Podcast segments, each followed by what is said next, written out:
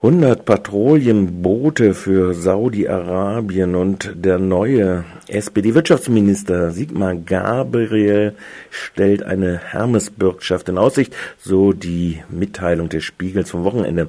Paul Russmann, Sprecher von Rüstung Leben, war nicht dieser Minister äh, mit der Formulierung, hier ist eine rote Linie vor den Wahlen in das Feld, in den Wahlkampf gezogen?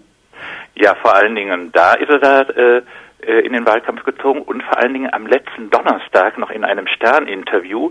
Da hat äh, Minister äh, Gabriel äh, gesagt, er will einen restriktiveren, also sozusagen einen zurückhaltenderen Rüstungsexport als bisher und äh, er will nicht, dass bestimmte rote Linien überschritten werden und rote Linien heißt für ihn äh, Rüstungsexporte in Bürgerkriegsländer und in Länder an Unrechtsregime die äh, ihre eigene Bevölkerung unterdrücken. 1,4 Milliarden, so ist die Spiegelmitteilung wert, soll die Hermesbürgschaft betragen. Saudi-Arabien ist erkennbar eine ja, Militär, äh, eine Diktatur, sagen wir es mal so, äh, oder?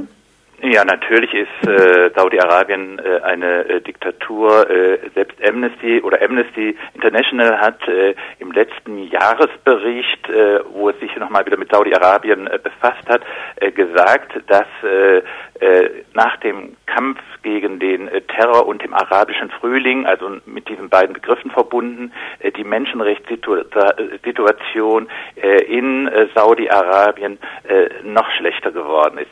Das ist eines der Kriterien, die eigentlich die Menschenrechtssituation in dem betroffenen Land eigentlich nach den jetzt wieder geltenden Kriterien von Rot-Grün äh, die jetzt in die Rüstungsexportgesetzgebung wieder äh, in den Koalitionsvertrag eingeflossen sind, nach diesem Kriterium nicht erlaubt. Zum anderen liegt Saudi-Arabien natürlich äh, auch noch in einem Krisen- und Kriegsgebiet und von daher dürften dort auch aus diesem Grunde auch keine Waffen nach den eigenen Richtlinien geliefert werden.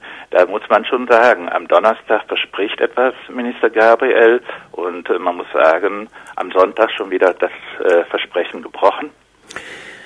Sie haben jetzt gesagt, die Aktion Aufschrei hat gesagt, stoppt dem Waffenhandel, halten Sie Wort, Minister. Wird es dabei überhaupt, besteht überhaupt eine Chance, dass die SPD in der Regierung sich diesen legitimatorischen Defizit stellen wird? Ja, die Frage ist natürlich, wie groß ist der Druck äh, innerhalb der äh, SPD?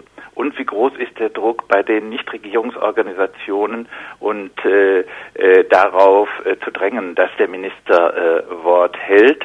Ähm, die Frage ist, ob natürlich der Export ist ja schon in einer Voranfrage der schwarz-gelben äh, Bundesregierung genehmigt worden. Aber der Minister könnte jetzt definitiv die Hermesbürgschaften dafür äh, verweigern und das heißt äh, zumindest, dass der Steuerzahler nicht noch dafür haftet, wenn in Saudi-Arabien das äh, jetzige Königshaus irgendwann vielleicht mal gestürzt wird oder nicht in der Lage ist, ähm, die äh, Boote zu bezahlen, dass dann auch noch die Bundesregierung und mit ihr äh, sozusagen die Steuerzahlerinnen und Steuerzahler äh, in die Haftpflicht kommen, nämlich die Ausfall, äh, ausfallende äh, Vertragssumme ähm, äh, mit 1,4 Milliarden Euro äh, bezahlen zu müssen. Ketzerische Frage zum Schluss. Sind die Milan-Raketen auch mit Hermes-Bürgschaften abgesichert, die im Syrien jetzt äh, in die äh, Fänge von äh, islamistischen äh, Organisationen, Terrororganisationen gelangt sind? Äh, das äh, entzieht sich meiner Kenntnis. Also vor allen Dingen, wenn es noch um Milan-Raketen, ähm, die zum Teil ja schon in den 70er Jahren geliefert worden sind, die da aufgetaucht sind.